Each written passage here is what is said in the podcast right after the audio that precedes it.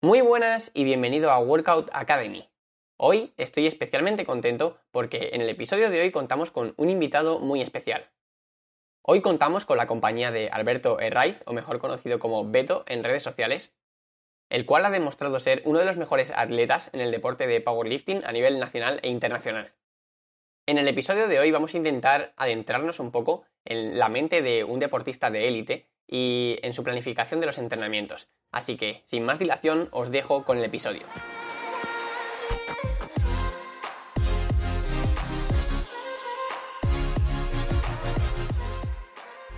Muy buenas y bienvenido a este nuevo episodio del podcast Workout Academy. En el día de hoy tenemos un episodio bastante especial. Contamos con un invitado muy especial que es Beto. Muy buenas, tío, ¿qué tal estás? Hola, tío, ¿qué tal? Aquí estamos.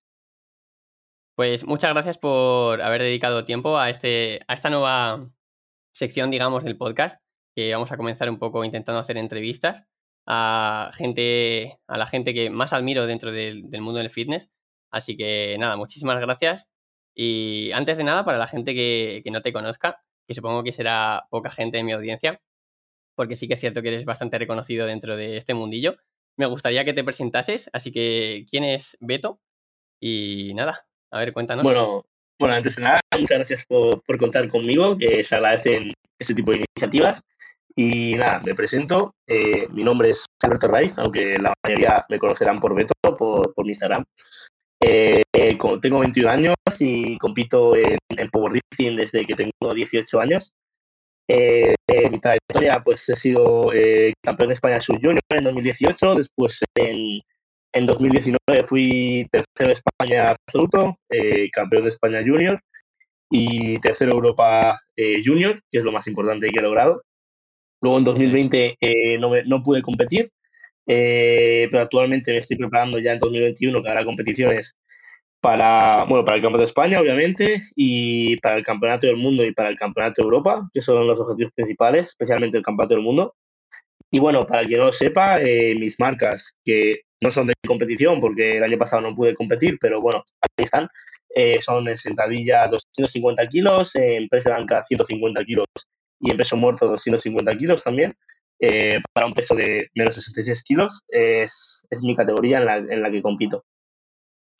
Eso es. Así que una vez ya dicha esta presentación, que la verdad que creo que ha sido bastante completa, me gustaría que empezáramos hablando un poco de lo que yo creo que ha sido tu mayor logro deportivo hasta ahora, que fue ese campeonato de Europa, ¿verdad? Entonces, me gustaría un poco que me contaras, más allá de todo el aspecto deportivo, también, eh, digamos, todo el aspecto psicológico que te llevó a, competir y más allá de todo eso, los aprendizajes que pudiste sacar de esta competición. Así que quería empezar por ahí la entrevista. Vale, perfecto. Pues eh, yo, a ver, yo siempre, eh, como mi sueño ha sido competir en algún deporte de alto nivel, ¿vale? Siempre como mi sueño era ser deportista de élite. Entonces, eh, verme allí en, otro país con el channel de España contra otros chavales también con el channel de su país, para mí era simplemente eso como un sueño cumplido. Entonces, la idea del europeo era, era ir era pelear por el podio, aunque realmente no éramos favoritos para ello, no éramos favoritos para entrar pero al final conseguimos entrar y, muy bien. La preparación, la verdad que ya ese nivel es dura y, ahora cada vez lo es más, porque al final ya eh, son, son niveles muy altos, es que compites contra gente también muy buena, que tiene muy buena genética, igual que tú. Entonces, para ganar tienes que dar el 100% y, y no puedes parar en ningún momento del año. O sea, tienes que estar con la cabeza constante. Yo creo que eso es lo más duro, el, el no poder parar en ningún momento del año, estar 365 días al año eh, centrado y que tus decisiones todas eh, vengan de la mano de, del deporte, por así decirlo, de pensar en cómo me afectar el deporte. Eh, luego, eso previo a la competición, durante la temporada y eso, luego mm, las semanas previas a la competición, la verdad es que yo no estaba nervioso, no, no me suelo poner nervioso en las competiciones, me motiva mucho, estaba muy animado, además recibí muchísimo apoyo. luego, durante el día de la competición, pues una competición más, como digo, yo no era favorito, entonces tenía, no tenía esa presión, por así decirlo, aunque por, supuesto yo quería entrar en el podio. Y, así fue, la verdad es que me salió, como en general me suelen en las competiciones, muy buena competición, porque no me pongo nada nervioso, yo, voy allí a demostrar el trabajo que llevo haciendo durante tanto tiempo. Y, nada, la disfruté, muchísimo, la verdad. Luego, eh, cuando acabó la competición, eh, era, era, no sé, muy feliz. O sea, yo creo que probablemente el momento más, más feliz de mi vida. De vida. Eh, como la satisfacción de tanto tiempo, porque claro, no es solo esa temporada, son mucho tiempo que llevas entrenando antes. Y una satisfacción muy grande de haberlo conseguido. Además, tuvimos que pelearlo mucho. O sea, la competición fue muy, muy luchada y salió muy, muy bien. Así que eso, muy contento mm, con la sensación de haber cumplido un primer sueño y con la sensación de que tan solo era el principio, era tan solo mi, mi primer campeonato internacional. Sí, muchas ganas y luego ya más a posteriori lo pienso y sobre todo creo que ha marcado una gran diferencia en el sentido de eh, la gente lo respeta mucho más ya el, el, haber obtenido una medalla internacional. Por así decirlo. Ser campeón de España está bien, pero ser un deporte tan pequeño ya no tiene tanto valor pero cuando ya socialmente, cuando ya has conseguido una medalla internacional, la verdad es que se nota que, que socialmente se te valora mucho más. Exactamente, se te valora muchísimo más y me ha parecido muy interesante una cosa que ha dicho, porque yo creo que normalmente la gente que normalmente te sigue en redes sociales, pues cuesta mucho ser consciente de todo el trabajo que hay detrás para prepararse en, en una competición y ya, ya no solo a nivel físico, como tú has dicho, sino también a nivel psicológico.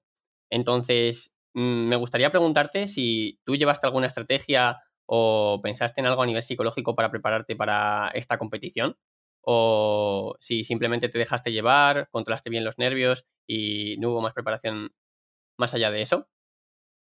Afortunadamente nunca lo he necesitado, la verdad. como digo, se me ha dado muy bien competir. Yo, al final llevo competiendo toda mi vida. También competí en fútbol alto nivel cuando era más pequeño. Entonces estoy acostumbrado a competir y me encanta. Entonces, para mí, como digo, no es una presión, no estoy cómodo, me siento en mi ambiente, entonces no, no necesitaba ninguna estrategia. O sea, al final, la cabeza ya la tengo eh, y la única estrategia que sí teníamos, por supuesto, era de, tema kilos, levantamientos y eso, pero a nivel psicológico como tal, ninguna estrategia. Muy bien. Y ya pasando un poco a la siguiente pregunta, eh, ahora mismo también estás estudiando en la universidad y bueno, la verdad es que eh, te dedicas, digamos, a varias cosas, compaginas la vida de estudiante con, pues, el deporte a, alto nivel. Y me gustaría saber también cómo consigues organizarte o cómo planteas, eh, cómo te organizas a nivel general para poder cumplir tanto los objetivos a nivel de estudios como a nivel de competitivo. Eh, vale, bueno, adelanto para quien no lo sepa, estudio ingeniería industrial, ¿vale? Es la carrera que estudio exactamente. Eh, y a ver, eh, realmente pues es que la forma de, de, compaginarlo es no parar. O sea, yo realmente entre semana eh, ser muy constante, me levanto y lo único que hago entre semana es estudiar, entrenar y comer y dormir. Entonces entre semana no tengo tiempo ni para, ni para verme una serie, ni para descansar, de echarme una siesta, ni, ni para nada más.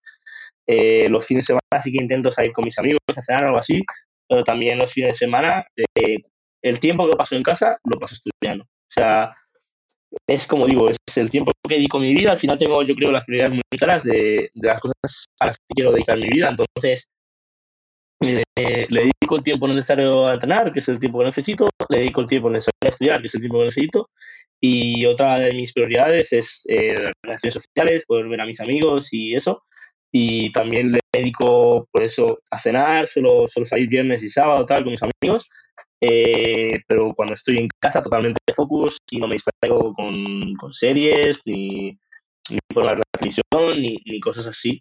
Y yo creo que esa es una de las claves, el, el, el, tener muy claro lo que realmente quieres conseguir, lo que quieres hacer y lo que realmente estás buscando y cumplirlo, sobre todo porque hay mucha gente que yo creo que lo tiene claro, lo que quiere, pero luego realmente no actúa en consecuencia y, pierde el tiempo en cosas que no, que no realmente no le llenan y no realmente merecerían su tiempo. Entonces, como digo, mucho trabajo, eh, no parar y aprovechar al máximo todo el tiempo que tengo en las cosas que realmente quiero darle una prioridad. Eso es, la verdad que me parece muy admirable el hecho de tener tan claro el objetivo y ser consciente de que tienes que dejar atrás muchísimas otras cosas que supongo que tampoco será nada fácil para lograr tus objetivos. Entonces, siguiendo un poco más bien por este tema, eh, no sé si habrás tenido así alguna época en la que a lo mejor te hayas visto más de bajón al no poder tener tanto tiempo, o si siempre ha sido, digamos, eh, algo fácil para ti llevar esta rutina, porque creo que para la mayoría de personas sería algo directamente impensable el no tener a lo mejor tiempo entre diario para poder hacer otras cosas o simplemente desconectar un poco. Entonces, ¿para ti es algo que te cuesta llevarlo a cabo o ya lo llevas a cabo, digamos, con cierta inercia? Eh, a ver, eh, yo, por así decirlo, he tenido momentos, he momentos en los que lo he pasado mal, de decir, estoy muy cansado, estoy reventado, tanto física como mentalmente, y, saber que tienes que seguir. Eh, lo que pasa es que yo creo que ya, ya he llegado a un punto en el que ya tengo como el piloto automático, por así decirlo, y ya no, no, no me paro a pensarlo. O sea, por así decirlo, es esto es lo que hay que hacer y punto, y se hace y ya está. Y sí que siento que hay muchos momentos en los que es duro y lo he pasado mal, de, estar muy agobiado, de, de, de ansiedad y de, eh, eso, de verte, de verte y decir, joder, es que no paro, ¿sabes? Es que me gustaría descansar, pero, pero es que no puedo, literalmente. Eh, pero como digo, eh, al final yo creo que ya, ya he llegado a un punto en el que ya tengo muy claro lo que quiero, he puesto el modo automático, y es a seguir hasta el final. También es cierto que pienso que estoy en una edad con 21 años en las que es yo creo el momento de, de exprimirte al máximo, de, dar todo de ti y, ya llegarán sus frutos. Entonces es cierto que, que, llevo un año y seguramente el año que viene y, eh, y lo que queda de este año sean también duros en ese aspecto de, de, tener muchas cosas, pero como digo, creo que es el momento de hacerlo, de, de ir a por todas y quizás llegue el momento de, descansar un poco más. Eso yo creo que en realidad la habilidad más importante, además, eh, en tu caso, dentro de un deportista de alto nivel, es trabajar esa mentalidad de saber que si quieres estar en lo más alto tienes que dar lo máximo. Y yo creo que mucha gente como que tendemos a quedarnos en, en lo superficial, en decir, pues sabemos que tú entrenas muy duro, sabemos que eh, eres muy exigente con tus entrenamientos, pero es que ya no solo se queda en eso, sino en toda tu vida que hay detrás. Es decir, eso, es lo, eso es lo de menos. O sea, Exactamente. Eh, eh, lo que tú estás diciendo es, es, cierto, o sea, esa vida superficial. hecho, es lo primero que te preguntas siempre, pero ¿cuánto entrenas al día tal? Eh, cuatro horas, cinco días a la semana. Y la gente flipa, ¿sabes? Y en plan, eso es lo de menos, eso, eso es lo más fácil, ¿sabes? pero sí, es cierto, hay mucho, mucho más detrás que no se ve y no se ve porque es intangible, ¿sabes? lo tienes que estar viviendo de, dentro o de forma muy cercana como tu familia para, para, realmente entender todo lo que hay detrás. Eso es, y en realidad es porque la gente que, que te ve es a través de redes sociales, entonces a través de, de redes sociales no vas a estar tampoco diciendo cómo te sientes en cada momento o a lo mejor en casa que te vas a quedar estudiando en vez de salir con los amigos o a lo mejor irte, pues yo qué sé, a tomar algo, cualquier cosa. Así que muy, muy interesante lo que has dicho eh, en todo este tema. Y si quieres ya, lo que podemos hacer es pasar un poco más a las preguntas de, relacionadas un poco más con el entrenamiento. Y así, partiendo desde lo más básico, me gustaría que me contaras ahora cómo estás organizando tus entrenamientos actualmente y si puedes, encima, que me lo relaciones un poco con los objetivos que me, que me has contado al principio del episodio a nivel de competiciones y todo eso, o cómo tienes programado el entrenamiento actualmente. Vale, eh, es un tema un poco extenso, pero, pero bueno, voy a intentar resumirlo. Eh, hice un, cuando acabé, yo la última toma de marcas, ¿vale? fue como un simulador de competición, eh, la acabé a principios de diciembre, entonces para mí ahí acabó la temporada y desde entonces empezamos a preparar la siguiente temporada, la de 2021. Entonces empezamos primero con un mes y medio de un bloque de hipertrofia, sin tocar mucho los básicos, metiendo las variantes, ejercicios más de aislamiento para eso, centrarnos en hipertrofia, la masa muscular, que es clave. Y después de eso, eh, hace como un mes aproximadamente, eh, empecé un bloque ya de volumen, ya de cara a empezar la temporada. Eh, volvimos a, trabajar, a meter los básicos, seguimos metiendo accesorios porque nos parecen importantes, pero ya no le damos tanta prioridad. Y sí que, sobre todo, la idea en este bloque de volumen es meter mucho trabajo, mucho volumen de entrenamiento, pero más específico en los básicos. Y al principio no me, no me, veía nada bien, poco a poco voy cogiendo ritmo de nuevo, la pero bueno, todavía queda mucho. Entonces la idea es estar un mes más con este, con este bloque de volumen.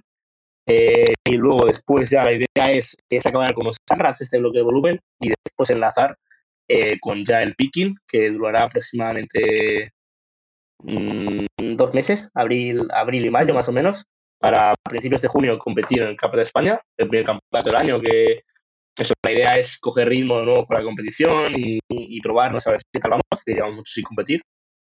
Luego, después de eso, en verano, eh, pues será prácticamente igual. Seguramente hagamos, empezaremos flojito porque tendremos una competición y después empezaremos otro bloque de volumen, seguramente meteremos bastante volumen en entrenamientos básicos y luego otro picking. O sea, ya no haremos más bloque de hipertrofia en principio. Eh, si eso haremos alguna semana como digo de recuperación, luego bloque de volumen y luego otra vez el nuevo picking para competir en octubre y después de octubre, pues va a ser lo mismo, realmente. Va a ser otro bloque de volumen, otro picking para competir en diciembre europeo. Genial.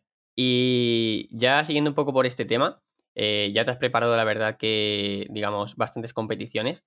Entonces, me has comentado ahora mismo todo lo que tienes programado, pero bajo tu experiencia, eh, ¿suele ser muy habitual que normalmente se siga lo establecido o suele haber, digamos, modificaciones o cómo vas manejando esto durante una preparación? ¿Te basas más a nivel de sensación, a nivel de cómo están yendo las marcas de los entrenamientos o cómo haces para poder modificar todas estas cosas?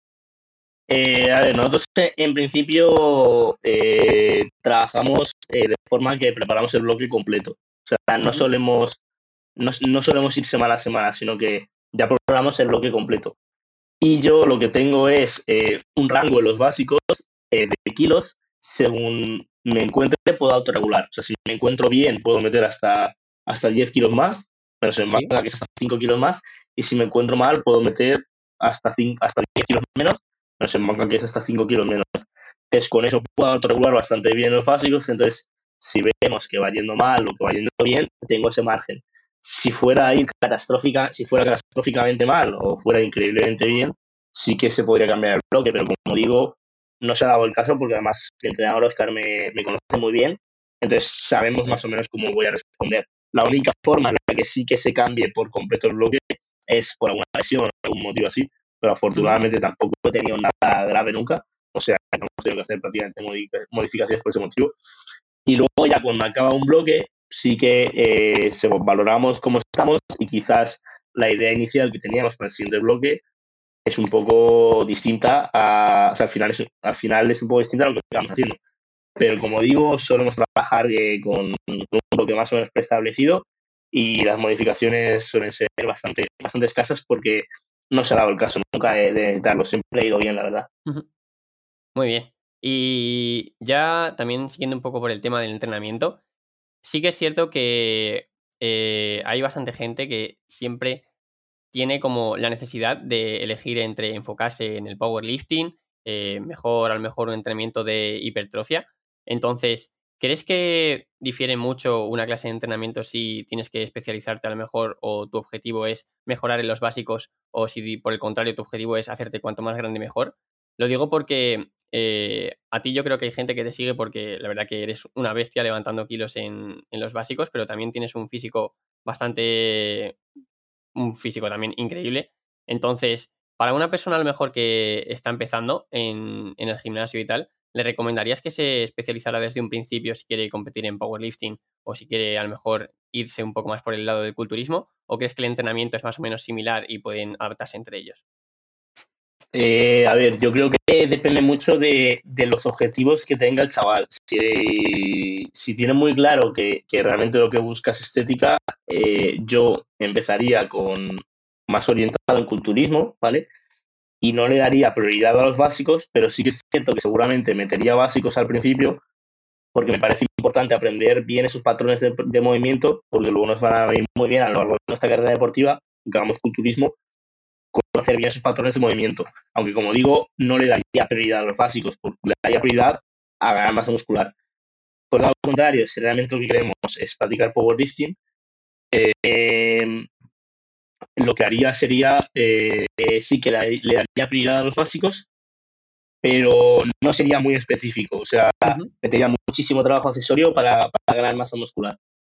Eh, si no lo tenemos muy claro, eh, pues sí que intentaría quizás eh, más compaginar ambas. Si no tengo muy claro, sí que probablemente tiraría más hacia, hacia powerlifting, por así decirlo, dándole prioridad a los básicos, pero como en épocas tempranas de powerlifting no se, se da mucha especificación en los básicos, eh, pues metería mucho trabajo accesorio y así podríamos ir ganando masa muscular a la vez estamos ganando fuerza en los básicos mientras vamos viendo realmente hacia dónde queremos ir.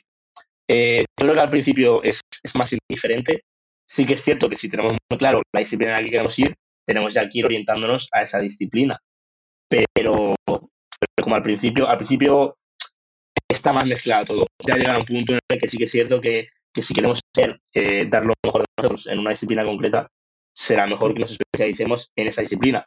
Que por supuesto, eh, una disciplina va pues beneficia, verse beneficiada de la otra en distintas partes de la temporada. Yo, por ejemplo, eh, hago por y la masa muscular y, la conversión corporal es clave. Entonces, hay periodos de la temporada en los que nos centramos mucho en la masa muscular eh, y además hay durante toda la temporada metemos muchos accesorios para seguir ganando masa muscular, eh, le damos importancia a la nutrición y luego para el culturismo quizás sí que creo que es menos importante el powerlifting, pero sí que habrá periodos eh, cada X tiempo en los que será interesante meter un poco quizás un entrenamiento más mm, de fuerza, por así decirlo, para desadaptarnos a ese volumen de entrenamiento y luego poder meter más kilos y a la vez que hemos ido ganando fuerza técnica. Entonces, como digo, yo creo que al principio sí que podemos estar un poco más entre medias, pero llegará un momento en el que quizás tengamos que especializarnos más en alguna. Eso es. Y ya pasando con la siguiente pregunta, me gustaría, eh, si, no me equivoco, si no me equivoco, empezaste a entrenar con 17 años en el gimnasio, ¿verdad? Sí. Entonces, me gustaría que, echando un poco la vista atrás, me dijeras un poco los aprendizajes que has podido sacar desde ese primer momento. Digamos, a lo mejor los errores que hayas podido cometer o las cosas que sepas que has hecho muy bien y que a lo mejor te han hecho llegar hasta donde has llegado actualmente. Y en primer lugar, me gustaría que respondieses esta pregunta a nivel de entrenamiento y luego también, como ya hemos dicho, a nivel de componente psicológico, todo lo que te ha enseñado este transcurso desde los 17 años hasta el momento actual a nivel de mentalidad o cómo han cambiado tus ideas y, tu rutina conforme ha ido pasando el tiempo. Eh, pues en primer lugar, respecto al entrenamiento, eh, yo diría que cuando empecé, eh, puntos muy a favor que, tenía era que siempre le he dado prioridad a la masa muscular, para mí siempre ha sido importante. Entonces, eh, me sentaba eso, meter bastantes accesorios y bastante meter mucho volumen de entrenamiento para, para eso, para meter masa muscular. También me centré muchísimo en la técnica, lo cual me ha ahorrado mucho, mucho tiempo luego después. Eh, yo desde que empecé en el gimnasio prácticamente me, me centré en la técnica y empecé prácticamente como la técnica. Eh, cosas así que, sí que diría que, fueron errores fueron, eh, en primer lugar, igual que he dicho que era mucho volumen de entrenamiento, realmente era muchísimo volumen de entrenamiento. O sea, no hubiera necesitado tanto volumen de entrenamiento. Eh, al final me encantaba entrenar y bueno, eh, pero como digo, no hubiera necesitado tanto, porque al final vino bien. luego, en segundo lugar, pecaba mucho de, de tirar antes del entrenamiento, aunque luego metía mucho volumen. En los básicos sí que solía tirar la primera serie una repetición y bastante pesada. No, no un RM todos los días, pero sí que más del 90% de todos los días. Eh, lo cual me parece un error eh, estar todos los días tirando eso y encima una persona de 17 años no mata. Eh, pero bueno, son aprendizajes. Respecto al entrenamiento, había otra cosa, pero, se me ha olvidado. si, si, me acuerdo, lo digo. eso, principalmente, demasiado volumen de entrenamiento. Ah, vale, ya me acuerdo la otra. Eh, que era como muy, muy talibán de, del tema de aislamiento de máquinas. Eh, era muy de meter descompuestos, tancadas, eh, prisa. Bueno, prisa no tanto porque era una máquina, pero eso, tancadas, eh, de banca, dominadas, pero nada de jalones, nada de, nada de máquinas. Y, realmente luego he aprendido que, que, las máquinas tienen su utilidad también. Eso respecto al entrenamiento. luego, respecto a, a nivel mental, eh, ya siempre he sido muy constante y siempre he tenido mucha fuerza de voluntad, eh, pero cada vez más, o sea, cada vez si me propongo algo, soy más capaz de rechazar cosas por, por ese algo que quiero. Eh, he también aprendido a organizarme muy bien, o sea, me, organizo muy bien, de, eh, eso me organizo muy, muy bien. Y, algo que me, me, cuesta, pero que voy aprendiendo con el tiempo, es también a gestionar eh, gestionar, por así decirlo, el, saber que tienes cosas que hacer, pero, pero estar tranquilo, por así decirlo. Porque, porque al final no, no consigues nada si te turbulas, entonces intentar eso, ir sacándolo. Eh, y eso, mi mentalidad en general ha, cambiado mucho, pero, pero no, no, sabría decirte una cosa concreta. Yo diría que más que, más que cambiar eh, en el sentido de, que haya cambiado, yo creo que se ha potenciado eh, las cosas que tenía, por así decirlo. Entonces cada vez son más, son más potentes también. Eso, cada vez yo diría que si antes era constante, pues ahora soy más, antes tenía fuerza de voluntad, ahora soy más, y, ese, y ese tipo de cosas. Eso es, supongo que no habrás adquirido, digamos, una habilidad concreta que antes no tenías, sino que simplemente has ido desarrollando lo que seguramente ya tenías de base, que es ese sacrificio, también esa madurez de saber que tienes que dejar cosas atrás para lograr el objetivo.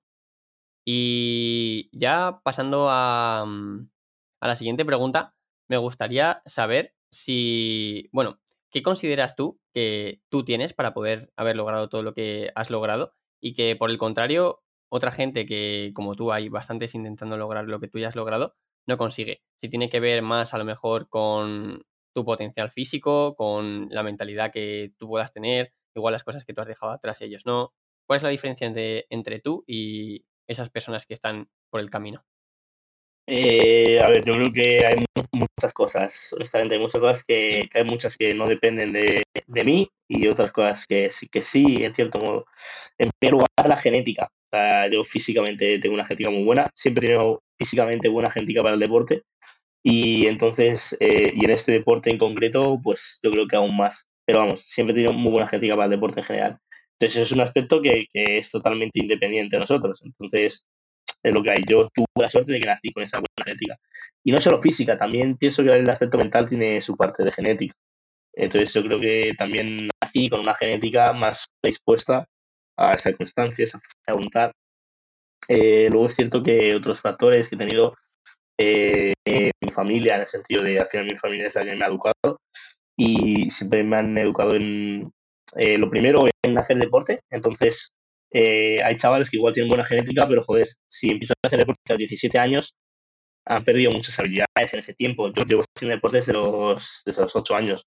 Entonces, he adquirido muchas habilidades de psicomotrices, de control motor, de, coordinación, que, que me han venido bien para el deporte. Eh, además siempre se me ha inculcado que, nunca, nunca se me ha presionado, o sea, no, no, van por ahí los tiros, pero siempre se me ha inculcado que, que de lo mejor de mí, haga las cosas lo mejor que pueda, pero como digo, nunca he sentido presión ni nada por el estilo. Pero eso, al final también es algo que lo que te hayan inculcado, pues eh, te refuerza aún más en, tu forma de ser. También económicamente mis padres siempre, me han ayudado, quizás hay padres que, no lo apoyan, en el sentido de, aunque su hijo quiera hacerlo, pues no le dan dinero para su entrenador, para el gimnasio, y estoy muy agradecido por eso también. Eh, y luego, pues al final yo creo que se han juntado todas esas cosas y además eh, que como digo, he trabajado mucho parte de ese trabajo viene genética, parte de ese trabajo viene de que me han inculcado mi familia siempre. Y como digo, pues eh, yo creo que, que ese trabajo, eh, que quizás me haya sido dado también, como digo, pero, eh, pero al final está ahí. Entonces es algo que yo, yo creo que el trabajo que, que le pongo yo, hay mucha gente que, que no, que no lo pone. O sea, porque como es lo que digo, no se trata del trabajo superficial de cuatro horas a entrenar. Es, es, mucho más por detrás que yo creo que el trabajo ese de ir cuatro horas a entrenar lo pone casi todo el mundo, o sea, porque si no, no estarían entrenando y no estaríamos hablando de esto. Eh, pero el trabajo, mucho, mucho trabajo que hay detrás, que no se ve, sacrificios, es yo creo que en el que el que más marca la diferencia, porque es el que no todo el mundo hace, entrenar todo el mundo hace, yo creo. Eso es, la verdad que me han parecido muy, muy interesantes dos cosas que has dicho eh, para esta última pregunta. Y la primera es que eh, ha resaltado la genética como un factor importante para el progreso.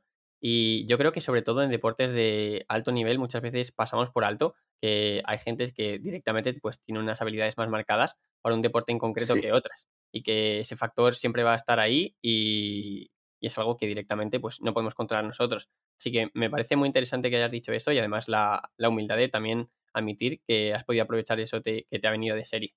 Y también otra cosa a resaltar que ha sido no solo en esta última pregunta, sino lo hemos venido hablando a lo largo del todo el podcast, que en realidad a lo mejor la clave de todo el éxito que estás teniendo no solo se debe a que te dejas los huevos en los entrenamientos y que lo llevas todo súper planificado y lo tienes todo muy bien controlado por ese aspecto, sino más bien por todas las cosas que estás dejando detrás, que seguramente sea la parte más dura de, todo lo que estás logrando y que al final no todo es un camino de rosas, que muchas veces pues la gente se guía de, por lo que ve y lo que vemos en redes sociales es un tío que tiene un físico increíble, que tiene unos levantamientos increíbles, pero como tú has dicho, no vemos la parte que, que hay detrás, todo el esfuerzo diario que tiene que hacer esa persona.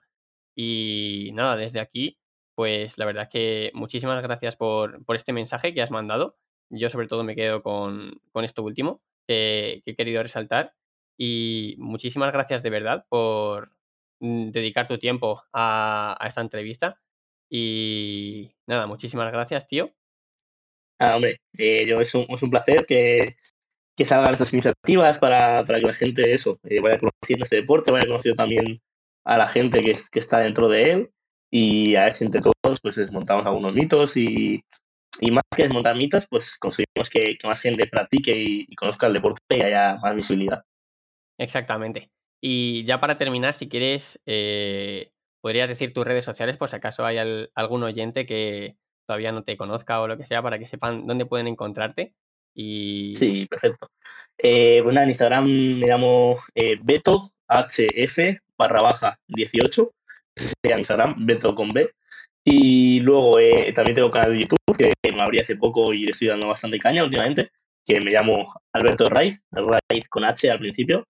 Y, y nada, esas serían las redes, las redes principales las que estoy, estoy dando bastante caña últimamente. Al final pienso que, que para un deportista necesitas esa financiación de alguna forma porque competir sale muy caro. Así que como este deporte no se mueve mucho dinero, al final la forma son las redes. Totalmente. Y ya también a resaltar, la verdad es que sí que es cierto que le estás dando bastante caña al canal de YouTube últimamente. Y yo desde aquí la verdad que lo recomiendo muchísimo porque eh, desde el principio la verdad que el canal a mí me parece increíble, ya no solo a nivel de contenido, sino a nivel de todo lo que puedes aprender. Porque sobre todo eh, para mí los, los vídeos que estás subiendo últimamente eh, mostrando tus entrenamientos y explicando cada una de, de las cosas de las que haces, la verdad que tiene un valor brutal para la mayoría de gente. Así que desde aquí lo recomiendo muchísimo. Así que ya con esto terminamos. Muchas gracias y nos vemos en el próximo episodio.